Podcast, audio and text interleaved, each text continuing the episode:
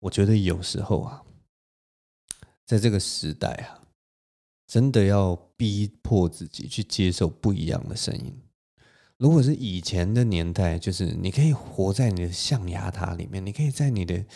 小天地里面过得很开心啊，你完全不需要听外界其他的声音。但是我觉得在这个时代里面，因为随时啊，小天地以外的那个世界，随时时不时会冲击你的那个天堂，所以就算你活在自己的小天地里面，你多多少少，你每天可能播个。也不用多，可能十分钟、二十分钟、三十分钟的时间，去听一下外面世界的声音。有的时候只是要确认，有的时候只是要提醒自己说，还有这样子的人存在这个世界上，让自己的心胸开阔一点，去接纳更多更多的不一样的声音，去接纳好的、坏的，你喜欢的、你不喜欢的。我觉得就是这样了。我觉得人生其实真的需要把你的心胸打开起来，不管是好或坏，你都要接受。不管是你喜欢的，你不喜欢，你也接受。符合你价值观的，不符合你价值观的，你也要接受，因为他们就是存在。那个接受不是代表你不能去碰撞，你不能去讨厌它，你不能是什么，而是你是要承认这件事情的存在。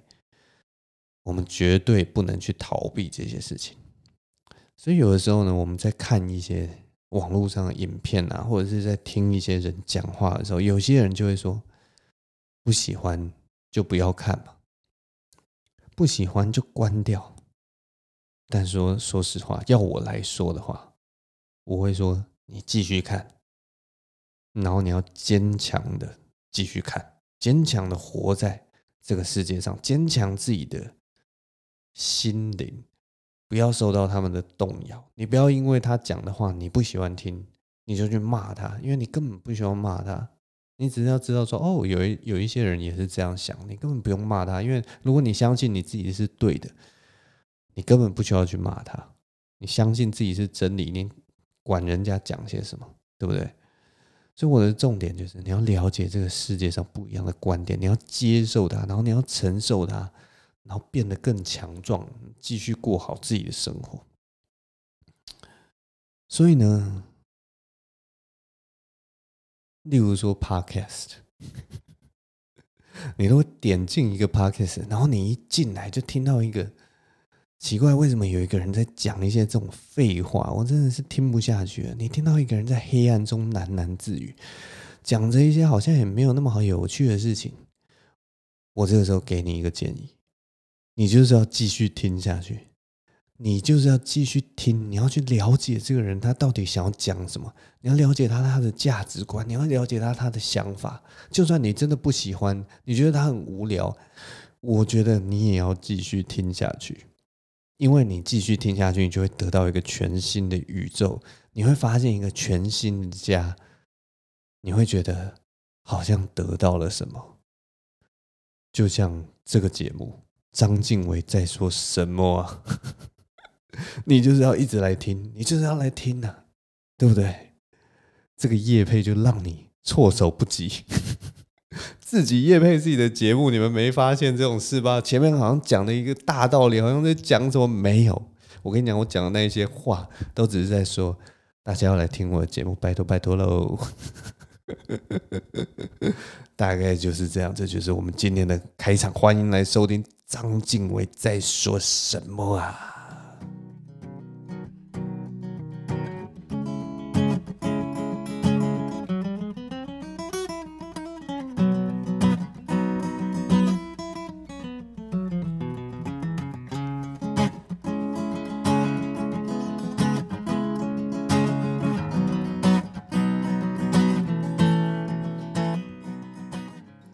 嘿，你现在收听的是张静维在说什么啊？现在时间是二零二一年九月二号的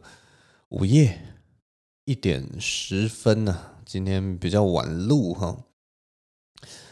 今天大家有没有发现，就是我前面在讲那个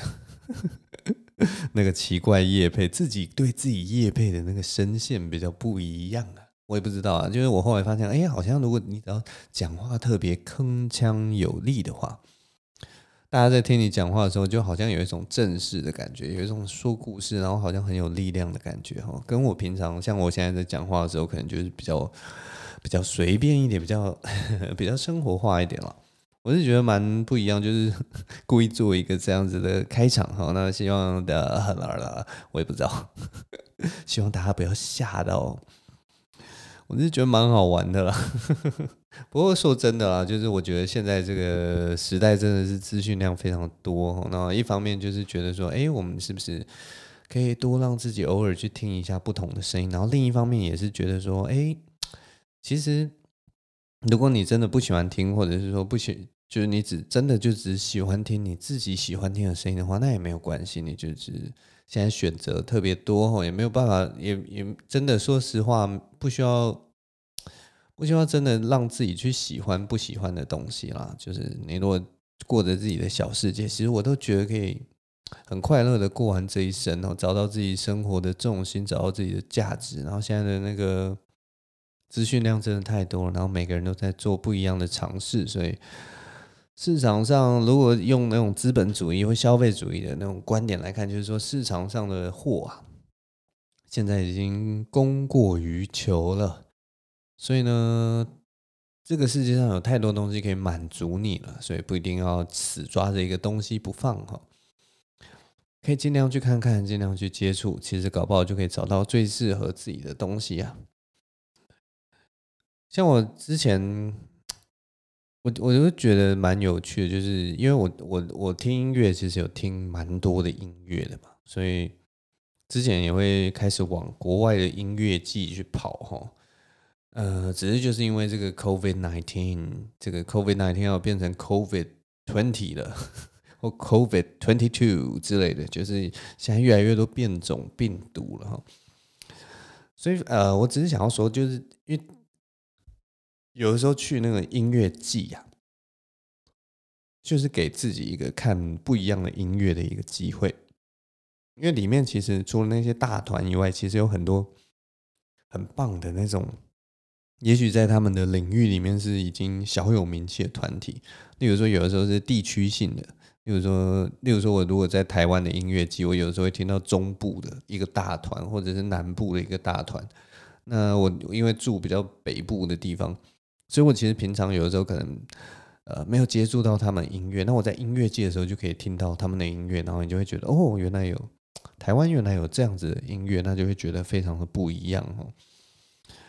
所以，我觉得去音乐季是一个开拓自己视野的，继续那个往呃继续深入去深挖一些资资讯、一些东西的一个很好的一个桥梁啊。所以我之前就是。呃，有去那个日本的 Fuji Rock，我已经忘记我去 Fuji Rock 是哪一年了，二零一几啊？二零一八吗？反正就是在疫情前一一两年的那个时间有去 Fuji Rock。那今年，因为他 Fuji Rock 原本去年二零二零年就要就要再举办，结果后来就停办了。结果今年就是因为那个日本也是有办奥运的关系嘛，所以那个 Fuji Rock。Fuji Rock 要怎么讲啊？它就是一个富士音乐节吧。今年就有办，二零二一年就有办这个 Fuji Rock。那今年我觉得很可惜，就没有办法去，因为 Fuji Rock，我跟大家介绍一下 Fuji Rock 到底是什么样的一个场合。它其实跟一般的音乐季有一点小小的不一样。它一个不一样的点，是因为它办在一个很漂亮的一个。滑雪山上，那它办的时间因为是夏季，所以它上面是没有雪的，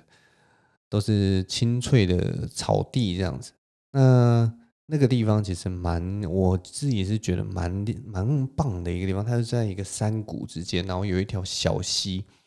然后你就在那个里面。通常大家都会在里面，就是穿着类似登山的装扮啊，然后打扮的像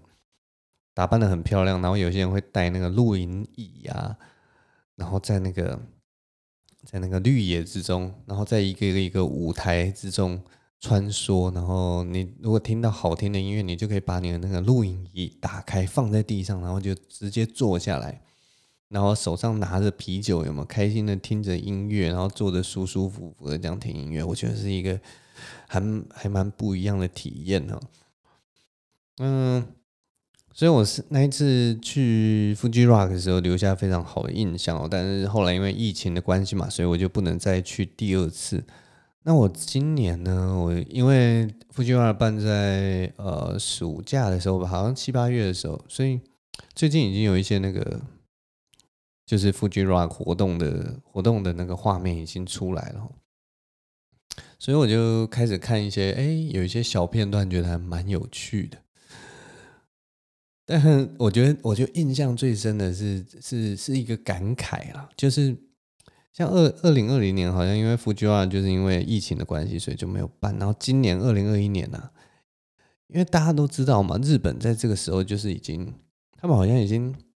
那个时候大概已经连续一两个礼拜都是那个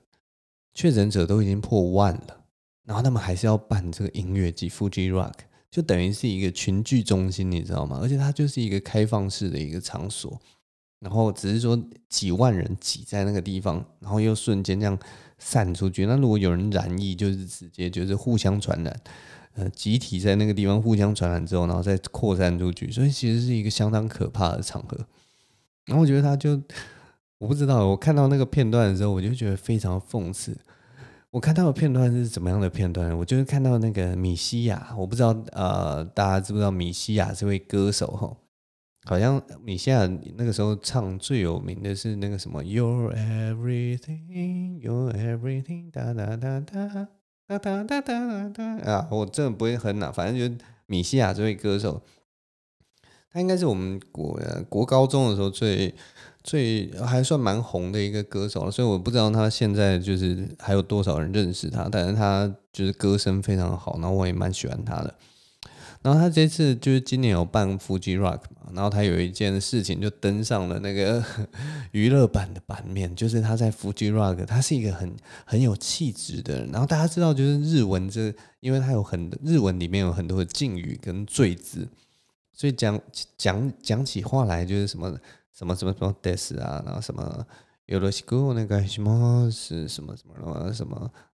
之类的，反正就是他们会讲的好像很有气质，然后讲的慢条斯理，然后因为他们要把每个敬语或者用字都讲完，所以其实那些东西就是主要的重点。讲完之后，后面都还会拖一个拉拉等，就是很没有那个。然后他就 他就一个很气质、很漂亮的人，然后就是一个一头长发，然后穿着一个小洋装这样子。然后他就说，他就很有理的这样到那个舞台上说啊，谢谢大家今天来这个 Fuji Rock，我知道大家都很不容易啊，我们这一年经历了非常非常多的事情啊，所以呢，其实呢，我对于这个最近的这个 Fuji Rock，我其实非常的有感觉啊。那么我其实对这个我们最近这个日本的呃所面对的事情，还有我们所面对的一切。我其实也有也有一些感慨，那他可以浓缩成一句话，那句话就是，然后他这些话都是用一种很文静、很文雅的那种，很像那种文青少女的方式在讲，然后结果他就忽然变成嘶吼，他就嘶吼大吼一声，Corona no backyard。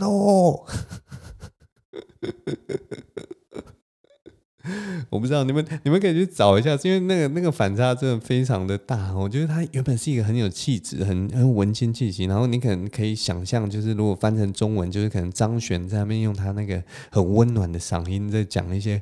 啊、很感性的话。你原本想说哇，是一个很温暖的一力量，结果他就说我啊、只有一句话想说，然后就 Corona Corona no backyard 这样，然后还是用大吼的那种。我就觉得好好笑，他就讲 COVID-19 真的是真的是一个大混蛋这样子啦。我看到那个画面，真的我觉得荒谬到很好笑，就是一个小小的很有气质的女生，然后居然吼出一个这么没有气质的一个话哦。那你知道吗？就是吼出 Corona no backyard 的时候，照理讲底下应该是哦，应该热血会沸腾欢呼，结果我。就是听那个现场收音，我就觉得呃，他们好像有点傻眼。我不知道啊，因为我也没有到现场，我只是看那个影片的一个间接的一个感觉。但我觉得好好笑。然后我觉得最讽刺的点就是说，他们现在办这个 Fuji Rock，然后每天他们确诊都上万人确诊，然后你就会觉得你在这边骂 coronavirus 有用吗？你在这边骂新冠肺炎有用吗？你们就你们现在还在群聚，然后你在这边大声的骂有用吗？硬办 Fuji Rock 才是笨蛋吧？在这个这么疫情这么严重的时候，每天破万呢、日本每天破万的确诊病例，然后你办一个群聚大现场，这样对吗？日本人这样对吗？我觉得真的是很好玩啊！就是我也不知道，这听起来像批评吗？没有，我其实没有要批评日本人就是办 Fuji Rock 的意思啊。我主要就是 他在台上骂 Corona no b a g a d o 的时候，我觉得非常的好笑。我就想到我们那个时候去呃，我应该二零一八，好，就你们就假装是二零一八好了。二零一八去那个 Fuji Rock 的时候，我们就是有开车，然后跟租车的嘛。然后呃，我还记得，因为我我那个时候去的时候，应该是朋友比我还更不会开车吧。大家我不知道啊，呃，之前有听我节目的朋友应该就知道，我其实不太会开车。然后。我记得很有趣，就是那个时候好像呃是我第二次在日本，应该是第二次还是第三次啊？反正就是我在日本开车的经历，大概也是一根一只手可以数得出来。那那一次也是就是其中一次这样子。那我就记得我那一次去日本租车的时候，就发现哎，日本的租车都有都有很多的保险嘛。然后因为我们不是本地人，所以就稍微注意一下保险的资讯。然后还有一个保险，就是好像就是说你全部免责。它要分好几个层次，就是哦，什么样的情况免责，什么样的情况免责。那它有一个最贵的保险，就是说哦，不管你怎么这个车子到底出了什么问题，你都不用都不用负责。然后因为你知道吗？就是人在国外开车，然后尤其他呃日本的车又是那个是什么右驾右驾的车，然后再加上人生地不熟，所以很有可能出现一些问题。所以我就那个时候勾保险的时候，当然就是勾啊，全部免责。这一定要全部免责，怎么可以不免责呢？对不对？就是如果出现一些问题，我们如果要当地要继续这边呃处理赔偿事宜，其实是很麻烦的一件事情。所以就一切都交给车行跟保险公司，我觉得这样是最快的，而且就是多花一点点钱而已，又不是说很多的钱。然后我那个时候就是因为在国外有保这样的保险，所以我在国内的时候就一直在想说，哎，国内有没有这样的保险？国内有没有这样的保险？因为我。我记得我一呃最早期在国内的时候，其实好像是没有这样子全部免责的一个租车险呐，但好像近几年有慢慢就越来越多。那我前几天其实就听到一个叫做即时保的保险哈，那这个保险其实其实是最近又开始，它应该又开始在宣传了，但是其实它其实很早的时候就出来了。然后反正我其实。哦，我要说的就是，我二零一八年从那个日本回来之后，就一直在找这样子的保险，因为我觉得在国内租车有的时候，毕竟我就是一个很不会开车的人，所以我就很想要找到这样的保险，然后我就保了这个保险，然后我就是可以，你知道，不管什么样的擦撞都可以都可以免责，我至少不用赔钱，我心理压力比较没那么大。那我不知道啦，因为很多人应该都是很会开车的人吧，但是我就是那种就是很不会开车的人。然后我后来呢，就是发现，哎，台湾其实也有这样子的保险，所以我在租车的时候都一定会勾满勾好，我一定会把那个保险的额度直接调到最高，就是我不希望发生任何事情，然后我还要赔钱这样子。所以呢，这就要讲到我现在要讲的这个故事，就是我有一次要载我女朋友开车去那个合欢山上的时候。然后我们就在那个台中的高铁那边租车啊，就我们直接坐高铁下去，然后直接租车就是要上合欢山。然后我们就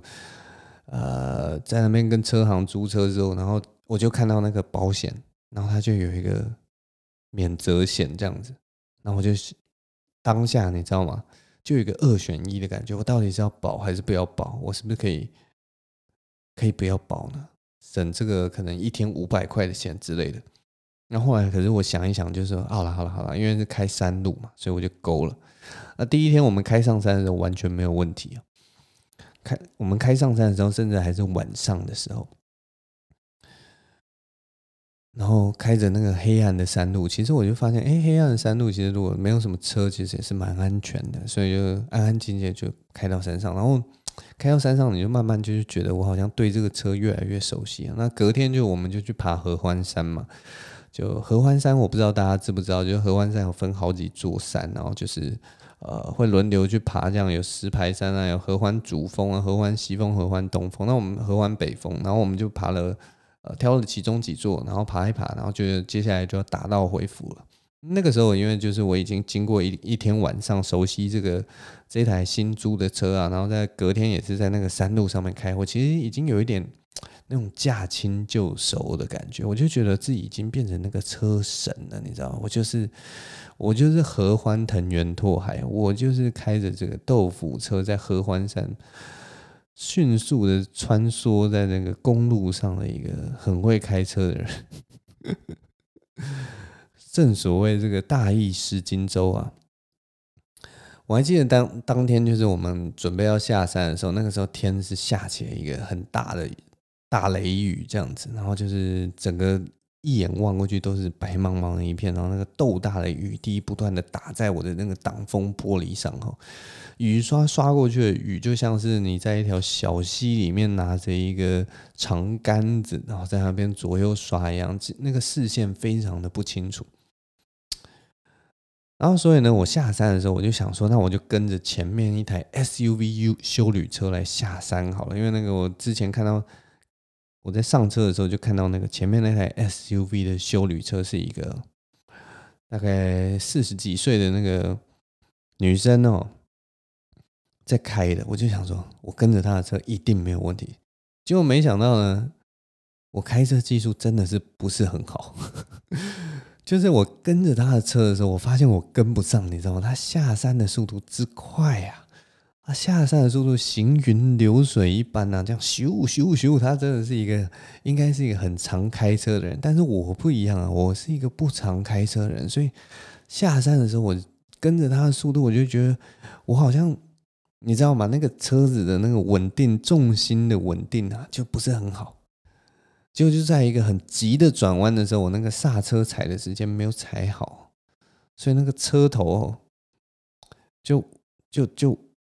没有办法很顺的弯过那个弯道。然后我其实有知道自己的速度应该没有到太快，只是我那个踩刹车的时间点踩错了时间点。所以我入弯的那个角度也不对，结果我用力去转了一下那个方向盘，结果角度还是不够，所以那个车头啊，右边前面的车头就直接砰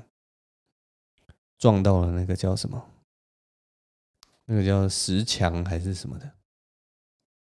反正就是撞到了那个边坡这样子。然后当下当然就是哇，撞到了。怎么办？然后我就车子就先是刹住嘛，然后可是因为二方面又会想说啊，那我不要在这边妨碍交通，所以我就让车慢慢滑行了一小段。结果滑行一小段之后，我忽然就想到，哎，我有保那个免责险，所以不能离开现场，你知道吗？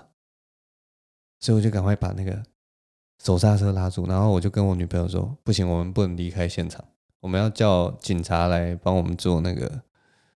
那个叫什么立案，要帮我们写写那个我自撞自撞边坡这样子。”然后后来我们就在那个大雨之中坐在我们那个车上，因为合欢山嘛，它最近的那个。警察局是在山下大概三四十分钟车程的地方，然后就等那个警察上来。那警察上来就是开始就是拍照啊，然后说哦，你自己自撞啊，好好好，然后就你的车子有没有移动啊什么，反正就是到现场确定一下状况，他看一下，然后接下来就说好，那接下来我们就到警察局去立案。那你知道吗？就是第一次出车祸，那一次应该是我第一次出车祸，对，第一次自撞车祸，所以就。其实还蛮紧张的，那我其实一方面心里虽然很紧张，可是 我就一直跟我女朋友说，还好有保这个免责险，不用赔钱，还好有保这个免责险，不用赔钱。我就一直在旁边，其实很嗨的，一直跟我女朋友说，不用赔钱。然后他就觉得我超瞎的，你知道吗？因为一般人保这个保险，当然心里还是会想说，想说不要出事，然后可是我不是，我是出了事以后在那边有点幸灾乐祸的感觉。然后我觉得很妙了。后来的确就是，虽然还是心里有一些不踏实，但是最后你也知道，就是当我们还车的时候，发现，哎，真的哎，居然真的就是，只要把那个警察的单子，然后还有那个保险，我也不知道，就是保险单写好，然后呃，把那个立案的单子也一起还给车行，车行就说，哦，那这样应该就没有问题了，因为你也没有酒驾，你也没有违规，你就是不小心去擦撞到那个旁边的石墩哦。所以就是就这样，就让我过了，让我非常的高兴。然后从此之后，我就知道我一定都一定要保这个免责险的。我真的是开车的技术真的是很不好哦，所以但是我觉得租车有这个免责险真的是很好啦。就是如果说你真的还没有买车或什么，也可以用租车的方式来练车啊。虽然就是要加一个还蛮。呃，要加一点钱这样子，但是就是对啊，至少你那个自自撞或擦撞，基本上都比较不用那么心理压力不用那么大了，所以我就觉得，我只是忽然想到这个这个很好玩的一件事情而已，不知道以前有没有讲过，但反正呃，我的开车技术非常差，这一点大家就是应该可以叫什么？应该可以叫拭目以待啊。之后应该也是有很会有很多乌龙的事情产生哈。好，让我先来喝一下我的手边的黑松沙士。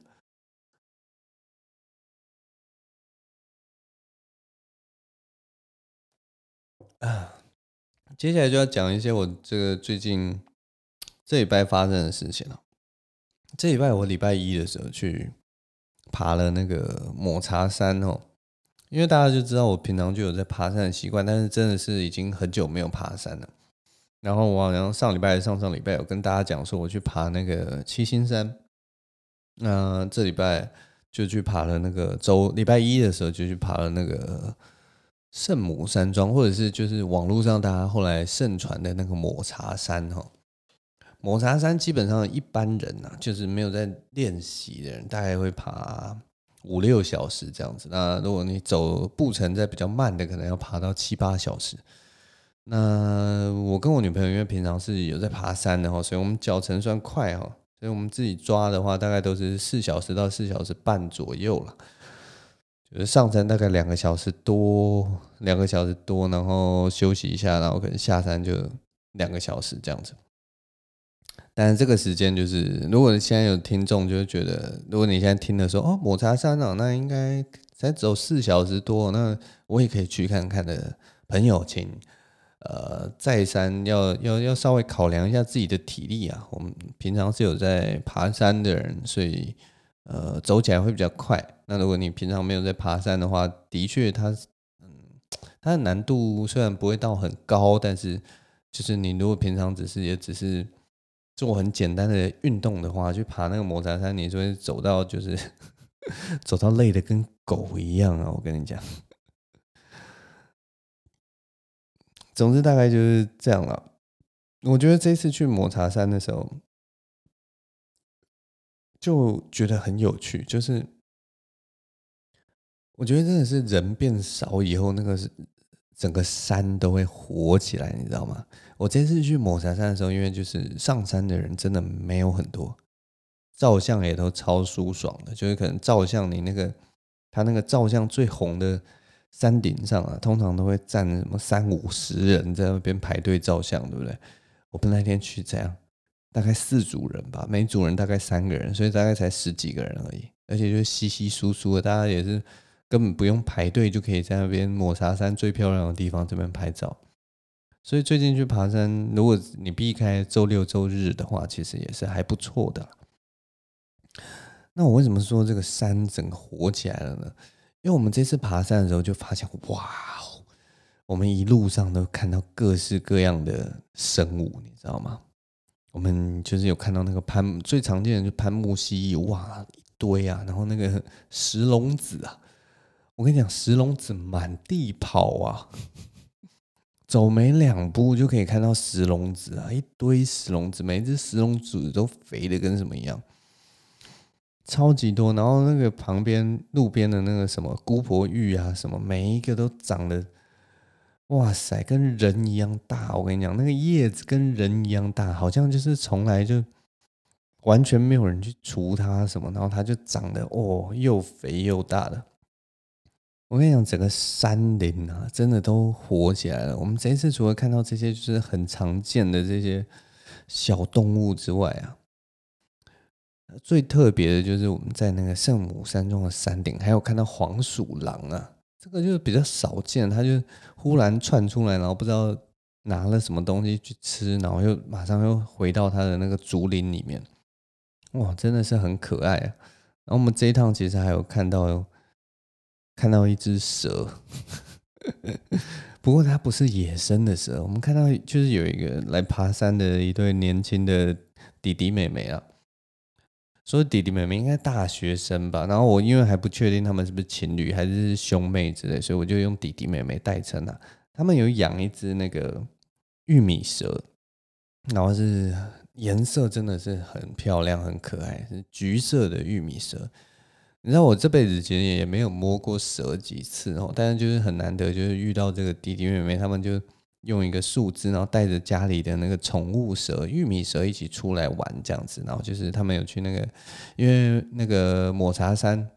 圣母山庄有会经过一条溪，所以他们也让那个蛇去玩玩水啊什么的，然后就一路陪着他们爬山爬到上面哦。那我们就因为遇到，然后就哇，你们居然带蛇，你们来山上来遛蛇啊？来遛蛇，那真的是太有趣了，所以就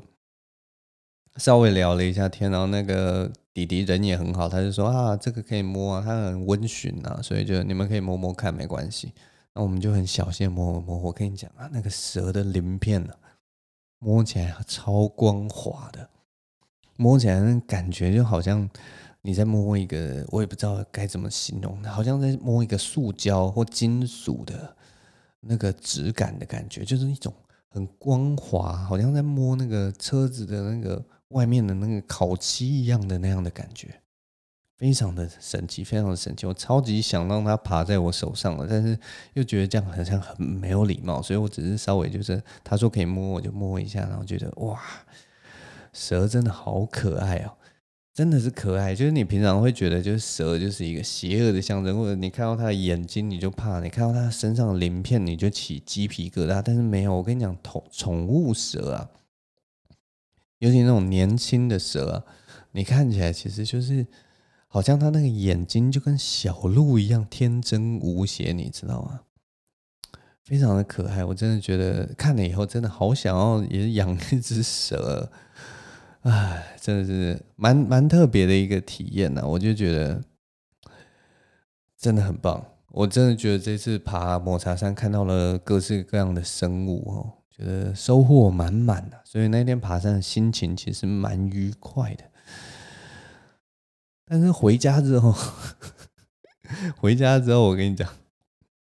回家之后就得到报应了，就是哇！回家之后就是有太久，可能真的太久没做爬山这种运动，所以忽然爬个四到五小时，哇塞！我跟你讲，我的腿就爆掉了。我回家之后就发现，哇，我的脚真的是肌肉都还在紧绷啊！像我到今天，我的小腿都还在紧绷啊，太累了，超级累。所以我礼拜二原本要跟那个阿秋开会，还有那个杰克开会，然后后来。因为我太累了，所以我就想说，那我就糊弄过去好了，我就不要开会了。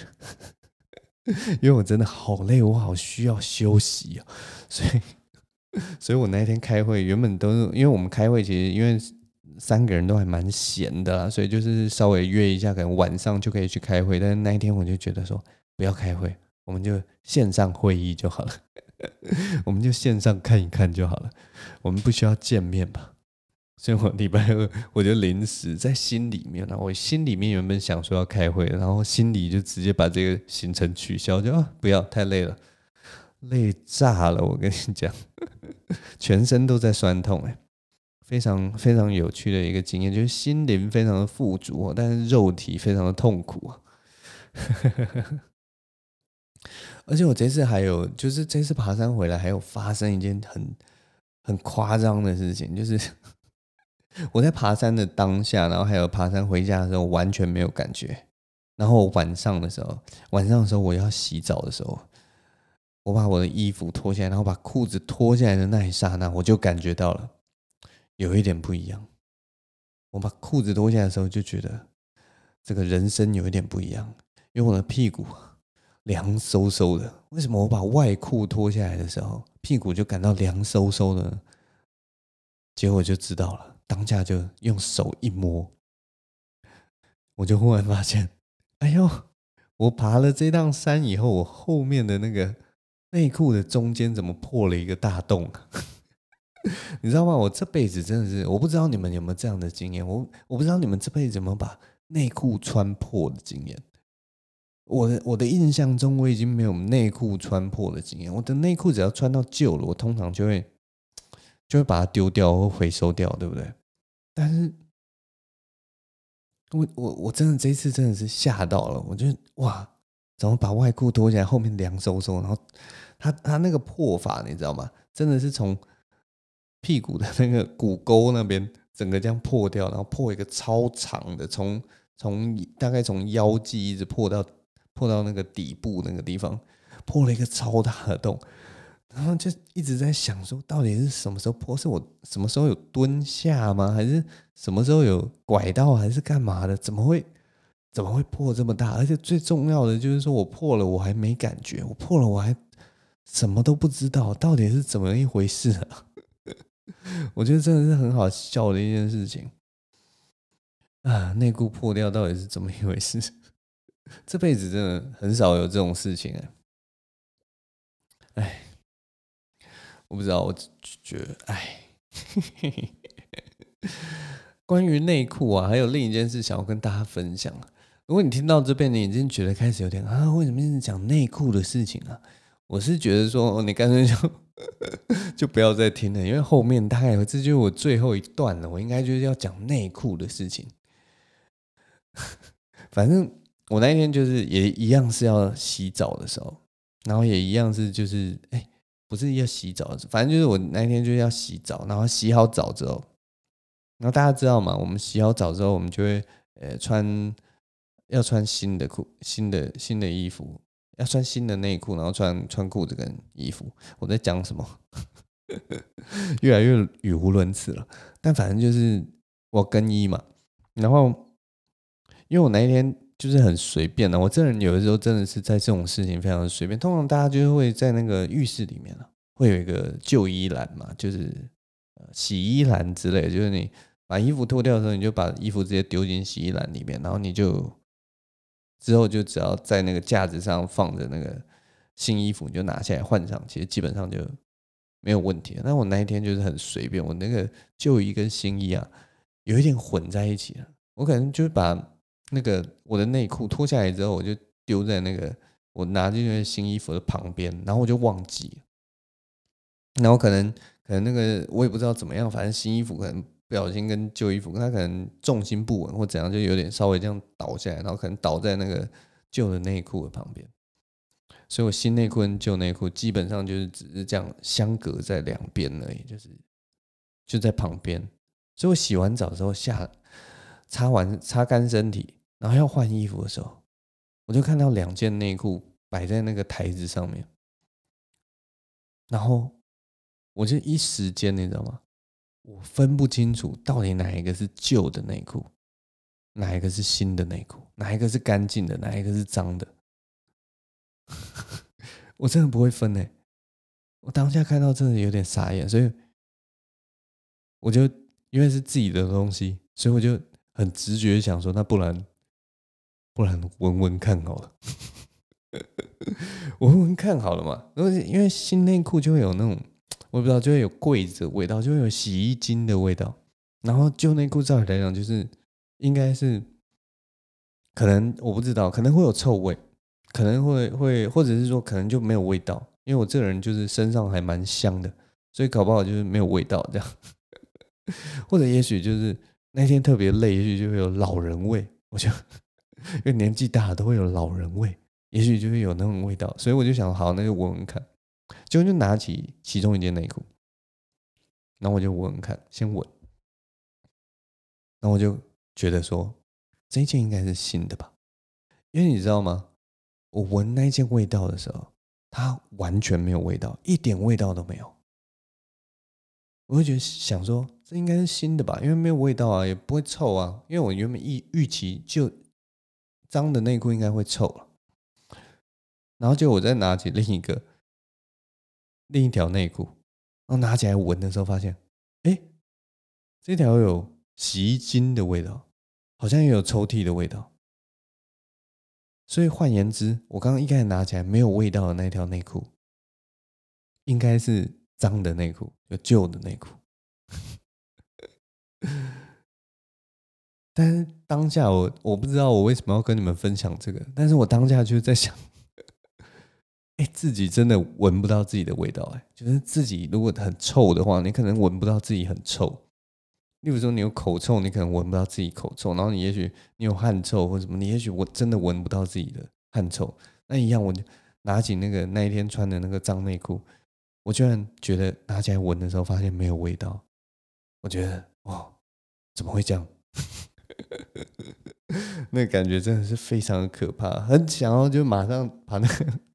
脏内裤拿去给别人说：“哎，你帮我闻闻看，这有没有味道？”